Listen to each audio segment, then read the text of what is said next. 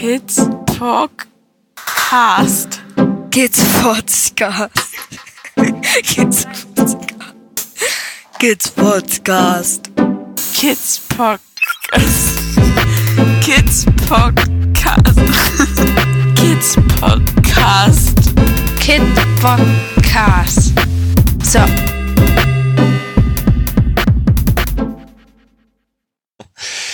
Schönen guten Tag, Herr Schwager. Wir haben auf Twitter ähm, ein bisschen hin und her getwittert zum einem Thema äh, SGB 8 Reform. Genau. Und dann hatte ich Sie ähm, gebeten, ob wir nicht vielleicht mal einen Podcast dazu aufnehmen könnten. Und Sie haben sich gleich bereit erklärt. Ja.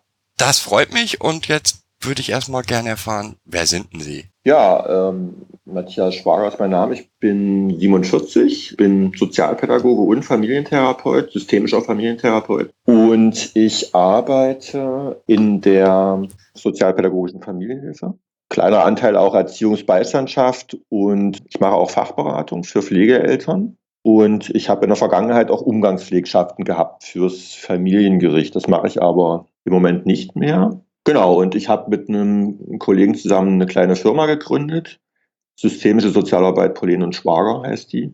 Ist hier in Dresden ansässig und wir sind zusammen zehn Frauen und Männer, die halt diese Arbeit machen. Und insofern ist die ähm, Novellierung des SGB VIII für uns natürlich sehr wichtig, weil das ist im Grunde die gesetzliche Grundlage, auf der wir arbeiten. Und deswegen bin ich da natürlich auch bewegt an der Stelle. Das ist für, für, für, ich sag mal, für uns Fachleute kein Problem. SGB 8. Was ist das SGB 8? Ja, das ist die Kritik. Ne? Die Fachleute wissen dann gleich und so weiter. Ja, Sozialgesetzbuch 8 ähm, ist im Grunde das Kinder- und Jugendhilfegesetz. Die ähm, Regierung hat irgendwann diese ganzen Gesetze aus dem Sozialbereich, also die für den Sozialbereich gelten, in Sozialgesetzbücher überführt und hat da ähm, dem Ganzen ein bisschen mehr Struktur gegeben. Man, wenn man sagt Kinder- und Jugendhilfegesetz, dann ist es genau das Gleiche im Grunde. Das trifft ähm, natürlich ganz genau. Und es ist ja die Leitlinie im Grunde für das, was wir mit Kindern, Jugendlichen und Familien tun können, sollen, dürfen, müssen. Da steht eine ganze Menge drin kann man sich angucken. Es ist nicht so schwer zu verstehen. Manches ist natürlich auch Verwaltungsdeutsch, aber es gibt ein paar Paragraphen, die, glaube ich, auch für normale Bürger auch zu verstehen sind. Also da ich relativ viele Pflegeeltern in meinem unter meinen Hörern habe, ich kann allen Pflegeeltern nur empfehlen, das mal gelesen zu haben. Also zumindest die Sachen, die sie betreffen. Also immer wenn Familie Hilfe braucht, dann und zum Jugendamt geht, dann tritt eigentlich das SGB 8 in Kraft oder genau, wird, genau, wird das so genutzt? kann man das auch sagen, genau. Guck, wo, genau, genau. welche Bereiche da aktuell sind. So. Und im Prinzip, ich sag mal, seit August ist so richtig offensichtlich, dass das gerade massiv überarbeitet werden sollte. Eigentlich schon vorher, aber im August kamen die, waren ja die ersten Arbeitspapiere auf den Markt sozusagen. Ne? Auf Genau, also ich weiß jetzt nicht, wie es bei Ihnen angekommen ist. Bei mir kam das quasi an in Form einer E-Mail von Marie-Louise Kohnen aus Berlin. Das ist eine, eine Professorin, die also sehr aktiv ist im Bereich der Jugendhilfe, der Familienhilfe, die also in ganz, ganz vielen Bereichen da auch tätig ist und ausbildet mit einem eigenen Institut. Und Frau Kohnen hat eine E-Mail verschickt. Ich bin da im Verteiler und ich habe die E-Mail gelesen und ich dachte, ich lese nicht richtig. Also das war ungeheuerlich, was da stand. Ich habe mir das überhaupt nicht vorstellen können, dass ein Ministerium in Deutschland so ein Gesetzesvorhaben beginnt, ohne in irgendeiner Form die Fachwelt einzubeziehen und ja auch mit äh, schon auch durchaus massiven Einschnitten und Umbauten an dem geltenden Gesetz. Äh, und ich muss ehrlich sagen, ich bin da erstmal sehr empört gewesen und bin das bis heute auch, ganz klar. über den, die Art und Weise. Die Art und Weise, ja, weil ähm, die Jugendhilfe ist ja auch ein Gesetz, an dem die Zivilgesellschaft sich immer ähm, beteiligt hat, an der ganzen Entwicklung. Also wir hatten ja in den 80er Jahren dieses, dieses Wohlfahrtsgesetz, das, ähm, sozusagen, ähm, was in der Bundesrepublik Deutschland galt. Und das wurde ja dann zu Beginn der 90er Jahre weiterentwickelt äh, zu, hin zum Kinder- und Jugendhilfegesetz. Und das hat ja quasi einen stark demokratisch geprägten Prozess durchlaufen, dieses Gesetz. Und es ist ja auch eins der Gesetze, eins der Sozialgesetze, die eine ganz hohe Anerkennung genießen bei allen Fachleuten. Also ich kenne niemanden im Sozialbereich, in der Jugendhilfe, der dieses Gesetz in irgendeiner Form, so wie wir es kennen, in Frage gestellt hätte oder da irgendeine Kritik geäußert hätte oder sowas, sondern im Gegenteil, die Fachkräfte in der Jugendhilfe identifizieren sich sehr stark mit diesem Gesetz. Und es ist eben von den freien Trägern mitgestaltet worden, soweit ich das jetzt weiß. Und das halte ich schon für ein Affront, wenn man jetzt sagt, das Ministerium macht in so einer Top-Down-Strategie, baut dieses Gesetz komplett um. Also ich muss Ihnen ehrlich sagen, das ist eine Frechheit geht gar nicht. Ja, vor allen Dingen, ähm, da kommen wir ja gleich nochmal dazu, was so die einzelnen äh, Sachen sind, die umgebaut worden, in dem Vorschlag mhm. umgebaut wurden. Ähm, das Schlimme ist, dass ganz viele Sachen einfach über Bord geschmissen worden sind, die genau. ja extrem wichtig sind. Ja. Was ist denn jetzt für Sie so das, was dieser, Re dieser Reformvorschlag, was für was atmet der? Tja, wes Geisteskind ist er? Also ich meine, es gibt verschiedene Hypothesen. Ne? Es geht ja zurück auf, auf Hamburger Modelle. Hamburg ist eine große Stadt, hat natürlich auch soziale Schwierigkeiten. Und Hamburg hat versucht, dort ähm, kostengünstigere Modelle zu finden, um vielleicht auch diesen hohen Bedarf an intensiven Hilfen zu reduzieren oder, oder anderweitig abzudecken. Ja, da gab es diesen berühmten äh, Herrn Pörksen, der, dessen Name ja auch immer wieder zitiert wird. Den haben Sie bestimmt schon gehört.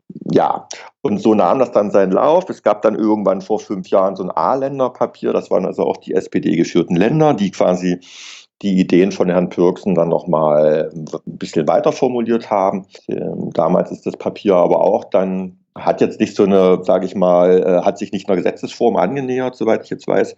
Und äh, dieses Jahr plötzlich taucht also dann ein neuer Entwurf auf. Das Bundesministerium für Familie, Senioren, Frauen und Jugend äh, fing jetzt also an, da einen Entwurf, an einem Entwurf zu arbeiten. Jetzt gibt es da verschiedene Aussagen dazu, inwiefern war die Fachwelt beteiligt oder nicht. Also zumindest die breite Basis war nicht beteiligt. Also alle, die jetzt im, im Basisgeschäft sind, haben davon nichts gewusst und ähm, sind eigentlich auch von Kopf geschlagen worden. Ähm, auch, auch, sämtliche Verbände, also ob das Diakonie oder Caritas oder wer auch immer ist, alle haben sich überrascht gezeigt. Naja, ja, das, das stimmt. Allerdings war ich zu einer Veranstaltung der, des Paritätischen Wohlfahrtsverbandes, wo von dem Referenten gesagt wurde, naja, sie wüssten es, sie hätten es schon länger gewusst. Sie hätten also da durchaus auch schon Kontakt gehabt zum Ministerium.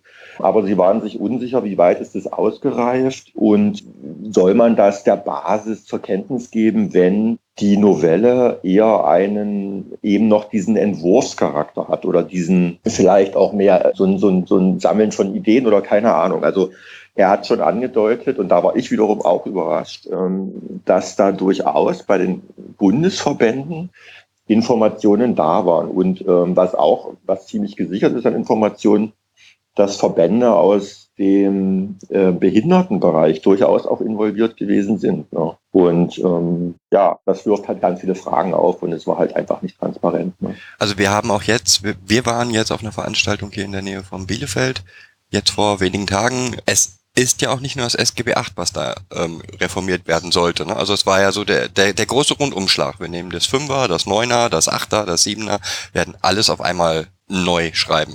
Also klar, es gibt natürlich äh, einen großen Leitgedanken und den tragen eigentlich auch alle mit. Und zwar eben diesen inklusiven Leitgedanken, dass man eben sagt, wir wollen diese Unterschiede nicht mehr zwischen Kindern und Jugendlichen mit Behinderung und ohne Behinderung.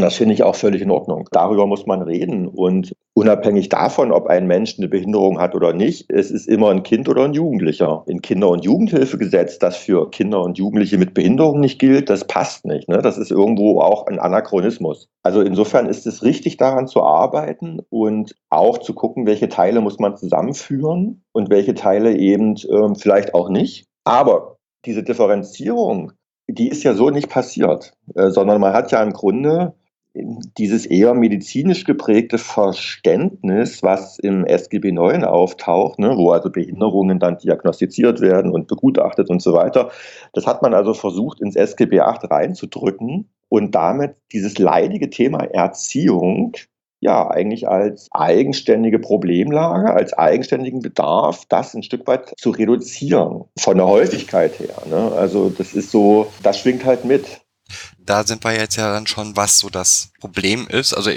in meinen Augen, das, was das, der Vorschlag atmet, ist, wir müssen Kosten reduzieren. Massiv. Das ist ja auch so ein bisschen die Ursache des Ganzen, wenn man die Erstellung dieses ähm, oder es gibt eine tolle Seite, die heißt iosblog.de, ähm, wo so wo, wo so die Timeline wunderschön, äh, schön, ähm, wie die dieses Gesetz entstanden ist, ähm, werde ich auf jeden Fall auch verlinken. Ähm, Im Prinzip die Städte haben eine Not, die Kosten explodieren, explodieren, explodieren. Und jetzt müssen wir was tun. Und in Hamburg hatten sie eine tolle Idee, wie sie es reduzieren können, die ganzen ähm, Kosten. Ähm, Okay, wenn wir jetzt davon ausgehen, Kostenreduktion ist so der oberste Punkt. Was sind für Sie die Hauptkritikpunkte an dem, was denn jetzt an Vorschlägen gekommen sind? Was gar nicht geht, ist, ähm, dass der Begriff Hilfe ähm, gestrichen wird. Der ist ja im Entwurf ersetzt worden durch den Begriff Leistung. Ich finde, der Begriff Leistung stimmt nicht. Wir können gerne über den Begriff Hilfe diskutieren, ähm, weil der sicherlich auch Schattenseiten hat, natürlich. Aber jeder, der sozialpädagogisch ausgebildet ist, der weiß, dass mit Hilfe immer Hilfe zur Selbsthilfe gemeint ist. Und dieses grundlegende Konzept wird an der Stelle, wo ich Leistung benutze, ähm, negiert, meiner Meinung nach. Das entfällt. Und das ist ein Affront, finde ich, für jeden, der in der sozialen Arbeit tätig ist und der eben auch diese Grundhaltung hat. Also es ist einfach Teil der Ausbildung. Das wird auch in der Praxis natürlich weiter vertieft. Hilfe zur Selbsthilfe. Ich gehe hin, ich unterstütze, ich begleite, aber mein Ziel ist, dass ich mich überflüssig machen kann. Das ist die Idee von Hilfe zur Selbsthilfe. Das ist so mein erster Kritikpunkt, dass man quasi einen identitätsstiftenden Begriff und auch einen, einen Begriff, der ja fachlich handlungsleitend ist, äh, dass man den aus dem Gesetz rausnimmt. Dann die ganze Systemik wird eigentlich auch negiert. Ne? Jetzt soll der Rechtsanspruch zum Kind wandern. Na toll. Trotzdem müssen ja die Eltern beteiligt werden. Das Kind alleine kann den Antrag oft nicht unterschreiben oder versteht die bürokratische Sprache nicht oder so. Natürlich muss man Kinderrechte stärken, auf jeden Fall ähm, aber nicht indem ich Elternrechte sozusagen negiere oder, ähm, oder massiv abschwäche. Also das geht für mich überhaupt nicht. Hier wird wirklich ein Thema gegen ein anderes Thema ausgespielt. Ja, Finde ich ganz, ganz schwierig. Ich meine, welchen Ansatz haben wir denn? Folge ich dem Grundgesetz, Schutz von Ehe und Familie? Ähm, oder sage ich, naja, die Eltern interessieren mich eigentlich gar nicht. Die, ähm, die schädigen ja ihr Kind mehr, als sie dem Kind helfen. Äh, ist eigentlich besser, wenn man nur beim Kind guckt, ne? entwickelt sich das vernünftig und wenn nicht, raus mit dem Kind. Also das ist ja, ähm, finde ich, auch eine Zuspitzung, die halte ich für grundgesetzwidrig. Eltern müssen im, im, im Jugendhilferecht genau Rechte haben wie auch Kinder. Und das kann man ähm, natürlich äh, neu definieren oder überprüfen. Aber Kinderrechte gegen Elternrechte zu stellen, das geht für mich überhaupt nicht. Und insbesondere nicht, ähm, wenn man eben den Verdacht haben muss, dass eben Kosten eingespart werden sollen. Dann ist das Ganze doch eigentlich ähm, in Ablenkungsmanöver und es ist Pappmaché für mich. Das widerspricht ja auch sämtlichen Arbeiten von allen Jugendämtern. Ne? Also ich meine, alle Jugendämter versuchen, die Eltern mit ins Boot zu holen. Wenn ich jetzt das Gesetz ändere und sage, ihr habt keine, keine Rechte mehr, dann ähm, ja, wird das Ganze ad absurdum Das geht gar nicht. Also das ist fachlich auch völlig falsch. Ne? Also man kann ja nicht, äh, man kann ja nicht sagen, ja, Eltern sind mir trotzdem pädagogisch wichtig, aber juristisch säge ich die Eltern ab. Also was, was für eine Haltung soll das sein gegenüber Eltern? Ähm, also ich verstehe das wirklich nicht. Und da gibt es dann eben so Argumente, ja, Eltern behindern ja mehr, als sie quasi ähm, den Hilfeprozess unterstützen. Natürlich gibt es das. Natürlich gibt es Eltern, die gar keine Hilfe annehmen möchten oder die mit ihren Kindern nicht gut umgehen, aber das ist doch nicht der Punkt. Die meisten Eltern, selbst die, die Hilfe annehmen mussten, wo das Jugendamt wirklich gedroht hat, den meisten Eltern kann ich nach drei, vier Terminen relativ gut vermitteln, was ich mache und was ich nicht mache und dass mein Ziel ist, dass die Familie erhalten bleibt und dass das Kind bei den Eltern aufwachsen kann. Das ist mein Ziel. Ähm, und wenn die das dann auch wirklich merken und dann auch ein gewisses Vertrauen entsteht, kann ich mit diesen Eltern arbeiten, auch wenn sie am Anfang vielleicht nicht überzeugt waren von diesem Hilfeansatz. Und das müssen wir doch nach wie vor probieren. Wir können doch nicht hergehen und sagen, na, die machen ja nicht mit und dann schmeiße ich die halt raus juristisch. Also das ist ja irre.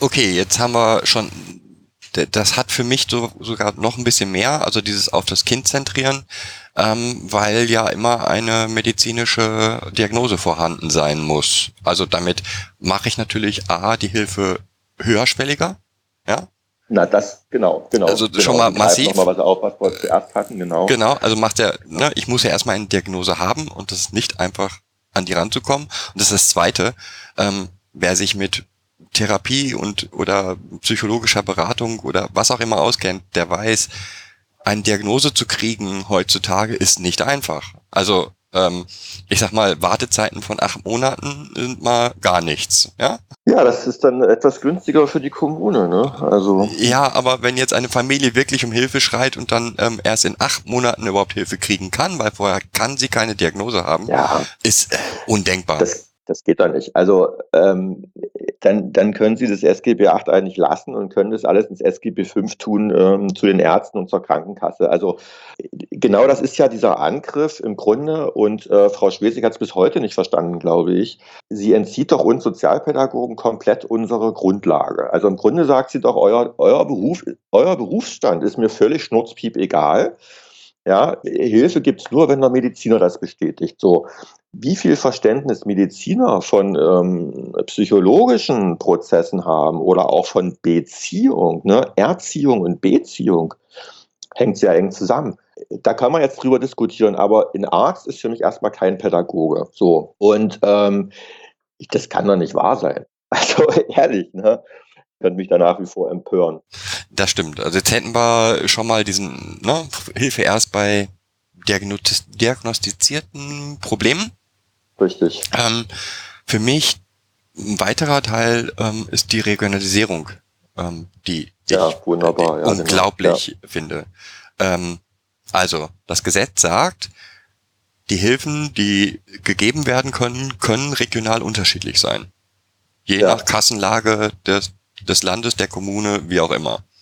Ja, richtig. Und was noch oben drauf kommt, ist, es gibt keine Möglichkeit mehr, die Rechte einzuklagen. Richtig, genau. Also das, äh, also Sie sprechen jetzt ein Thema an, was ähm, an mehreren Stellen in, im Gesetzesentwurf äh, enthalten ist. Ja, aber vielleicht wollen Sie es noch weiter ausführen. Nö, Ja. können Sie, können wir gerne einfach mal darüber reden. Also ich meine, das kann nicht wahr sein, dass Jugendamt eine so hohe Interpretationshoheit bekommt, dass man es nicht mehr per Richter überprüfen kann, ob denn die, die Interpretation richtig ist oder nicht.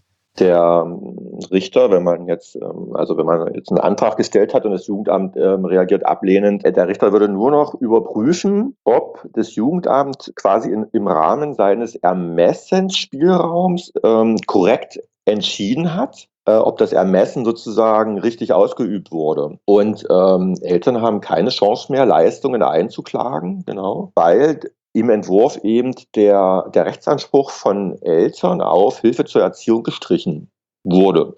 Und das ist natürlich eine sehr effektive Kostensparmaßnahme. Ich meine, wir reden, wir reden ja auch über verschiedene Leistungsparagraphen. Ne? Es gibt ja quasi Leistungen im Kinder- und Jugendhilfegesetz, die sind, sage ich mal, die haben einen üblichen Kostenrahmen, aber es gibt natürlich auch sehr kostenintensive Leistungen, insbesondere die nach Paragraph 35a. Ne, also das betrifft Kinder und Jugendliche, die von Behinderung bedroht sind oder eben seelisch behindert sind. Und, und ich denke, genau dieser Paragraph liegt natürlich vielen Kämmerern im Argen, weil da hohe Kosten anfallen können, je nach Störungsbild. Und genau diese Leistungen wurden oft eben auch eingeklagt von Eltern. Ja, das stößt eben nicht auf Gegenliebe.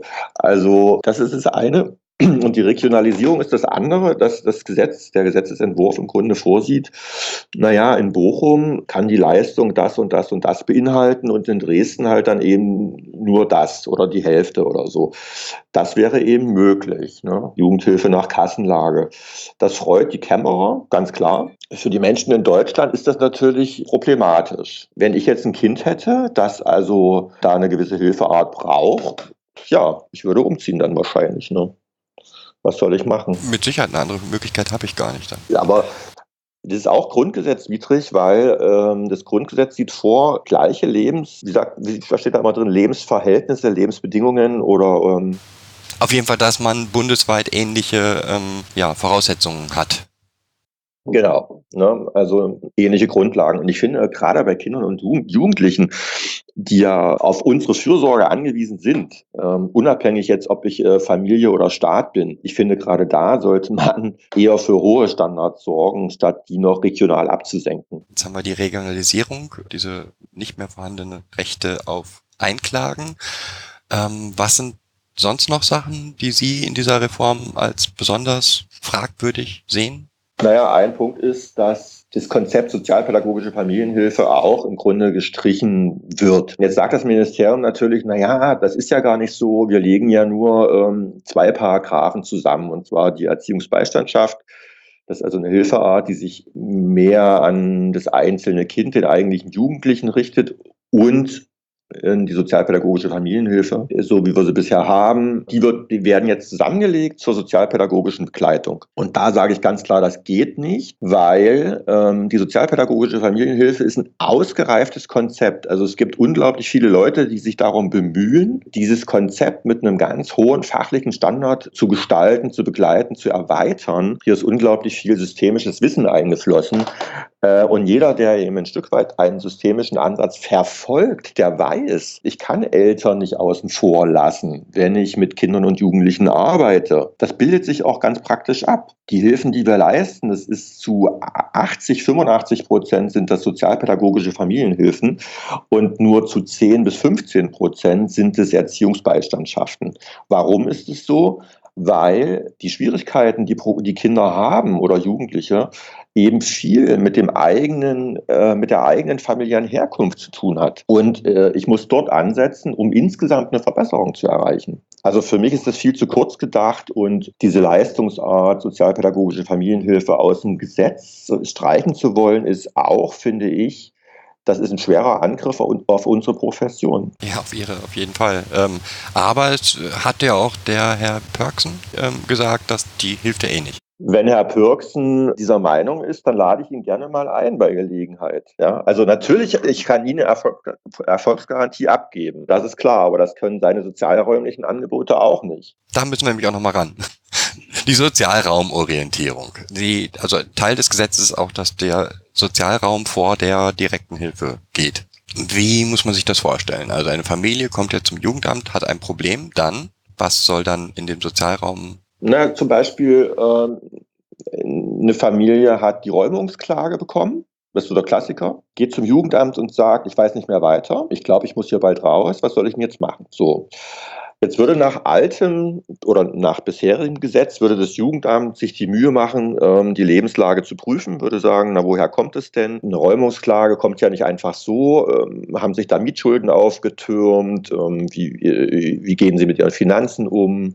Und so weiter. Ne? Also das Jugendamt würde nach einer eingehenden Beratung merken, aha, das ist wahrscheinlich eine Familie mit einer relativ komplexen Problemlage und das Jugendamt würde relativ schnell dann eine sozialpädagogische Familienhilfe vorschlagen. Wäre im neuen Gesetz dann nicht mehr der Fall. Also das Jugendamt würde sagen, aha, deine Wohnung ist bald weg. Ähm, ja, da geh doch mal zum Müttercafé. Die wissen vielleicht, wo du eine andere Wohnung finden kannst. Und dann kannst du noch zur Schuldnerberatung gehen, die ist da und da. Genau, und dann fragst du nach deiner Kindergärtnerin, ähm, die wohnt ja auch hier im Stadtteil, die hat vielleicht auch eine Wohnung oder sowas halt, ne? Ja, natürlich kann, kann da eine Lösung entstehen, das ist gar nicht das Problem. Der Punkt ist aber, wenn das Jugendamt sich nicht mehr die Mühe macht, genauer hinzugucken und massive Mietschulden oder sogar eine Räumungsklage, da muss schon ein bisschen was passieren im Vorfeld. Wenn das Jugendamt das nicht mehr erfragt, ich finde das schwierig, weil ähm, Kinder dann in Gefährdungssituationen hineingleiten mit ihren Eltern. Das finde ich eben nicht mehr witzig. Und ich finde schon, der Staat hat zumindest die Aufgabe, nachzufragen, was ist denn bei dir eigentlich los? Brauchst du nicht irgendwie doch mal eine Handreichung? Also das ist ja schon im Argen bei dir. Ne? Wobei ja auch wichtig ist, ähm, dass da werden jetzt auch zwei Sachen gegeneinander aufgespielt ausgespielt, sag ich mal, die gar nicht gegeneinander arbeiten. Also die, die, die Sozialraumhilfe ist wichtig und kann ganz viele schon im Vorhinein vielleicht lösen. Natürlich. Aber sie ist kein Ersatz für, die, für das andere. Genau, also Familien, die jetzt überschaubare Probleme haben, die versorgen sich auch selbst. Also zumindest erlebe ich das so. Wer geht denn gerne zum Jugendamt? Ich kenne keinen. Ja, also das Bild von Jugendamt in Ostdeutschland ist ja auch ein Stück weit geprägt durch 40 Jahre DDR. Und da geht keiner gerne zum Jugendamt. Das heißt, wenn die Leute da hingehen, haben die echt eine Not. Und dann brauchen die ein professionelles Hilfeangebot. Und alle anderen, die leichteren Fälle, die kommen noch da gar nicht an. Also zumindest erlebe ich das so in Ostdeutschland. Ist in Westdeutschland das Gleiche. Also es, es mag Jugendämter geben, die es hingekriegt haben, einen tollen tollen Draht in die Bevölkerung zu kriegen, sag ich mal. Aber die meisten ist genau das Gleiche. Die Familien haben Angst, dass die Kinder weggenommen werden. Die Familien haben Angst, dass ne, vor all dem, was Jugendamt ausstrahlt. Und da gehen nur entweder von außen angeregt, müssen sie erscheinen oder ja. Genau. Ne, und ähm, ich finde, äh, das ist auch ein Fehler in dieser ganzen Debatte zu glauben, dass man also dass das Jugendamt sich viel zu viel mit leichten Fällen äh, beschäftigen würde und ähm, zu wenig mit den schweren Fällen. Das sehe ich überhaupt nicht so. Also ich bin seit über acht Jahren in diesem Bereich tätig. Wir erleben schon, also alle Kollegen sagen, dass ähm, die Problemlagen äh, verschärfen sich, es verdichtet sich, die Menschen sind viel mehr Armut ausgesetzt oder einen Niedriglohnsektor, wo sie im Grunde von ihrer Arbeit gar nicht leben können. Wir erleben viel mehr psychische Erkrankung ähm, bei Eltern. All das und ähm, das ist Teil von, von Hilfe und wir machen da ein hochprofessionelles Angebot. Alle Kollegen sind ständig in Weiterbildung und das ist bei den anderen Trägern, glaube ich, in vielen Fällen genau das Gleiche. Ich denke schon, dass man das ähm, weiter anbieten muss, unabhängig von dem medizinischen Bereich. Ne? Und äh, natürlich arbeiten wir mit sozialräumlichen Angeboten zusammen, ist doch klar. Also wenn ich, wenn ich Kinder äh, im Kindergarten habe, natürlich nehme ich Kontakt zum Kindergarten auf, wenn die Eltern dem zustimmen, ne? klar. Jetzt haben wir noch zwei Sachen, die in dem Gesetz, also die ich sehr lustig fand. Ähm, zum einen, ja, Ausschreibungen für Bereiche. Also die Idee finde ich jeder, der bei öffentlichen Ausschreibungen im Bereich Bauwesen oder wo auch immer mal dran teilgenommen hat, kann sich vorstellen, wie schrecklich das wird, wenn Hilfe ausgeschrieben wird. Und das soll passieren. Das ist eine. Ähm, da geht's dann eben auch wieder nur um Kosten und nicht mehr um Qualität. Das heißt, der günstigste gewinnt. Genau, oder eben dann der zweitgünstigste. Und das ist dann so der Trick, womit man sich dann rechtfertigt. Ich denke, so in so in so technischen Bereichen ist das wahrscheinlich in Ordnung, weil man da die Produkte ja eindeutig definieren kann. Ne? Man kann ein Haus relativ gut beschreiben. Selbst da nicht wirklich, ja, weil ähm, selbst wenn Sie irgendeine technisches Sache ausschreiben wollen und an alles denken wollen, schaffen sie auch nicht. Ne? Und wie soll das dann bei Hilfe, bei sowas Komplexen wie Hilfe gehen? Ja, naja, Hilfe machen wir ja nicht mehr, sondern wir machen dann ja, ja. nur noch Leistung. es ist so, das, das, ist, das ist ein chirurgisches Konzept im Grunde, was die da ähm, äh, irgendwie verbreiten wollen. Und das ist im, Groß, im Grunde großer Blödsinn, weil ähm, das Produkt ist eben ein Produkt zwischen, zwischen mir als Leistungserbringer und der Familie als Leistungsempfänger. Das, was da entsteht, entsteht an Ermutigung, an, an, an Autonomiezuwachs, an, ähm, an mehr Lebensqualität, ähm, das wird zwischen Familie und, und mir und vielen anderen Beteiligten hergestellt.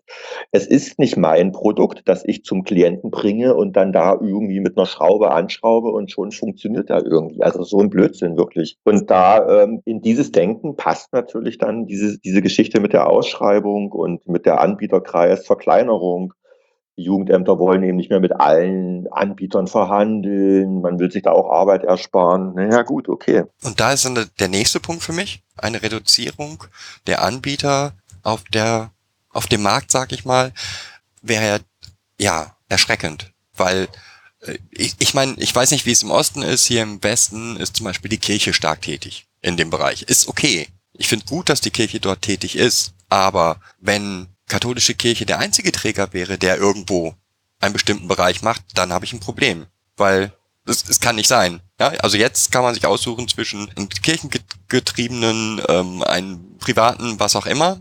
Dann habe ich nur noch einen zur Auswahl.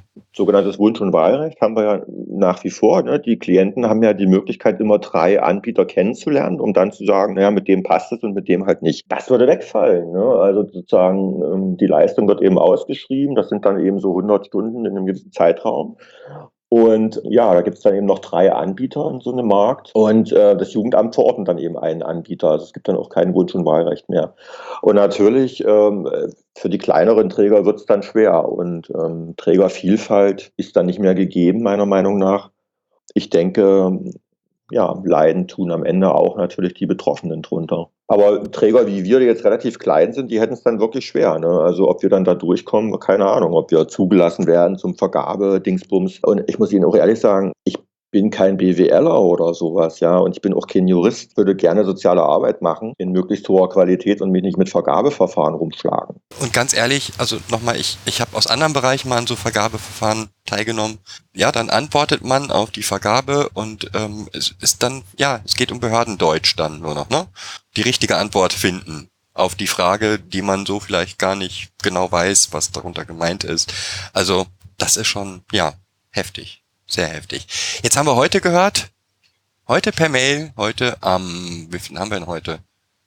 Den 31. Oktober. Am 31. Oktober, dass die Reform verschoben sein soll. Ja. Herr Kolle, ähm, er hat ja die, ähm, die Petition gestartet. Mhm. Die kennen Sie vielleicht, ne? Bei ja, habe ich natürlich auch unterschrieben, klar. Viel zu genau, wenig, okay. viel zu wenige unterschrieben. Und Herr Koller hat also heute mitgeteilt, dass er die Nachricht erhalten hat, dass die Bundesregierung sowohl die Regionalisierung der Jugendhilfe als auch die geplante Reform zunächst nicht weiter verfolgen will. Das war jetzt ein Zitat aus der E-Mail. Das klingt erstmal ganz gut. Ja, ich denke schon, Herr Koller als Petitionsstarter äh, hat da sicherlich auch direkt Kontakt teilweise zu, zu Menschen, die äh, bei Bundesverbänden arbeiten. Das ist erstmal ein gutes Signal. Ne? Es gab ja im Oktober ja, ich glaube, es war alles im Oktober. Im Oktober hat ja das Ministerium ähm, die Bundesverbände angehört. Das haben Sie bestimmt mitbekommen. Ne? Es gab vier Anhörungen und ähm, das war äh, drei waren thematisch ähm, sozusagen. Die hatten eine Überschrift und die vierte war eine Zusammenfassung und eine Auswertung. Und ähm, da hat sich das Ministerium tatsächlich die Rückmeldung der Fachverbände angehört und die war ja nun doch durchweg sehr kritisch und ja, möglicherweise hat es zu einem gewissen Umdenken geführt. Allerdings muss man jetzt auch noch wissen, ähm, es gab diese Ministerpräsidentenkonferenz vor ein paar Tagen, wo ebenfalls über ähm, die Regionalisierung gesprochen wurde, ne? Ja. Richtig. Und über das Angebot, was jungen, unbegleiteten, also genau genommen minderjährigen, unbegleiteten Flüchtlingen gemacht wird. Ne? Also dürfen die nach wie vor Leistungen nach Jugendhilfegesetz bekommen oder kriegen die was Abgespecktes? Und ähm, die Ministerpräsidenten haben sich geeinigt darauf, dass die unbegleiteten minderjährigen Flüchtlinge nur noch in abgespeckter Form ein Jugendhilfeangebot bekommen. Das heißt, hier wurde schon so ein Teilsegment der Novelle äh, ausgegliedert oder eben vorgezogen, um auf Bund-Länder-Ebene scheinbar zu einer Lösung zu kommen. Inwiefern das zu einer Verzögerung im Novellierungsprozess insgesamt beiträgt, das kann ich Ihnen noch nicht sagen, aber zumindest kann man davon ausgehen, dass das eine Wirkung hat, auch auf diesen Gesamtprozess. Und das, auch das ist ja wieder schrecklich. Also die Idee, dass ein Kind, nur weil es nicht in Deutschland geboren ist, nicht das gleiche Recht hat wie alle anderen Kinder und die gleichen, ne, ähm, allein die Idee ist ja schon spooky. Das ist schon, äh, das muss man sich immer erstmal auf der Zunge zergehen lassen, was das eigentlich heißt. Ne? Also ähm, auch die Begrifflichkeiten sind unglaublich technokratisch. Ne? Es wird eben nicht mehr von, von Kindern gesprochen, es wird im Grunde von UMF gesprochen, UMF als Abkürzung. Man versachlicht ähm, diese Menschen.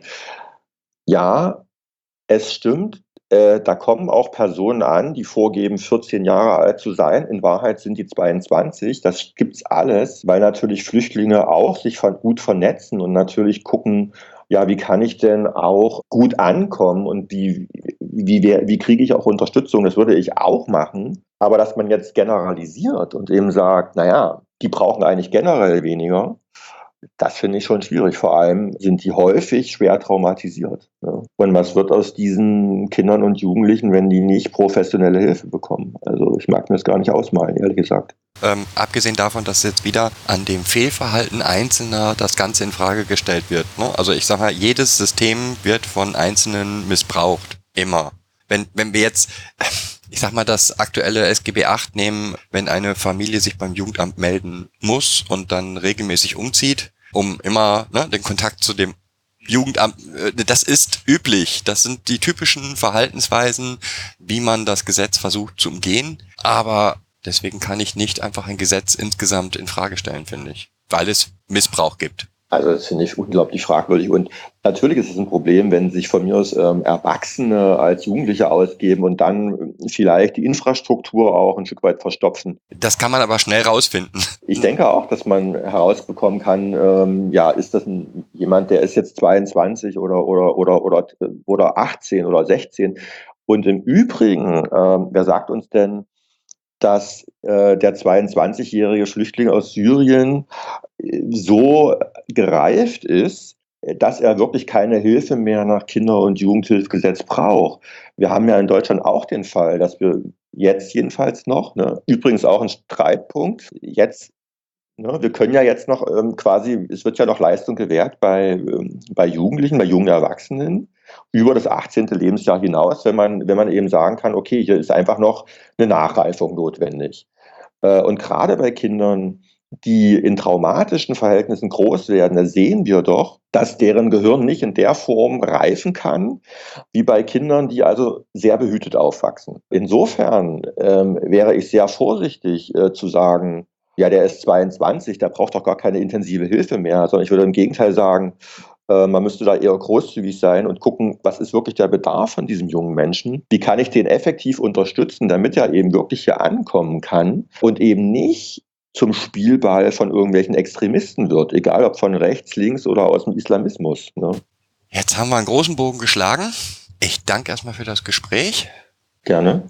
Und Schauen wir mal, was auf diesem Kanal weiter zu dem SGB 8 noch kommen wird. Ich habe so mehrere Kontakte noch aufgetan.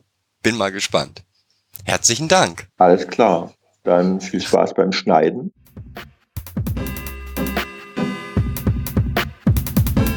Das war eine weitere Folge Kids Podcast.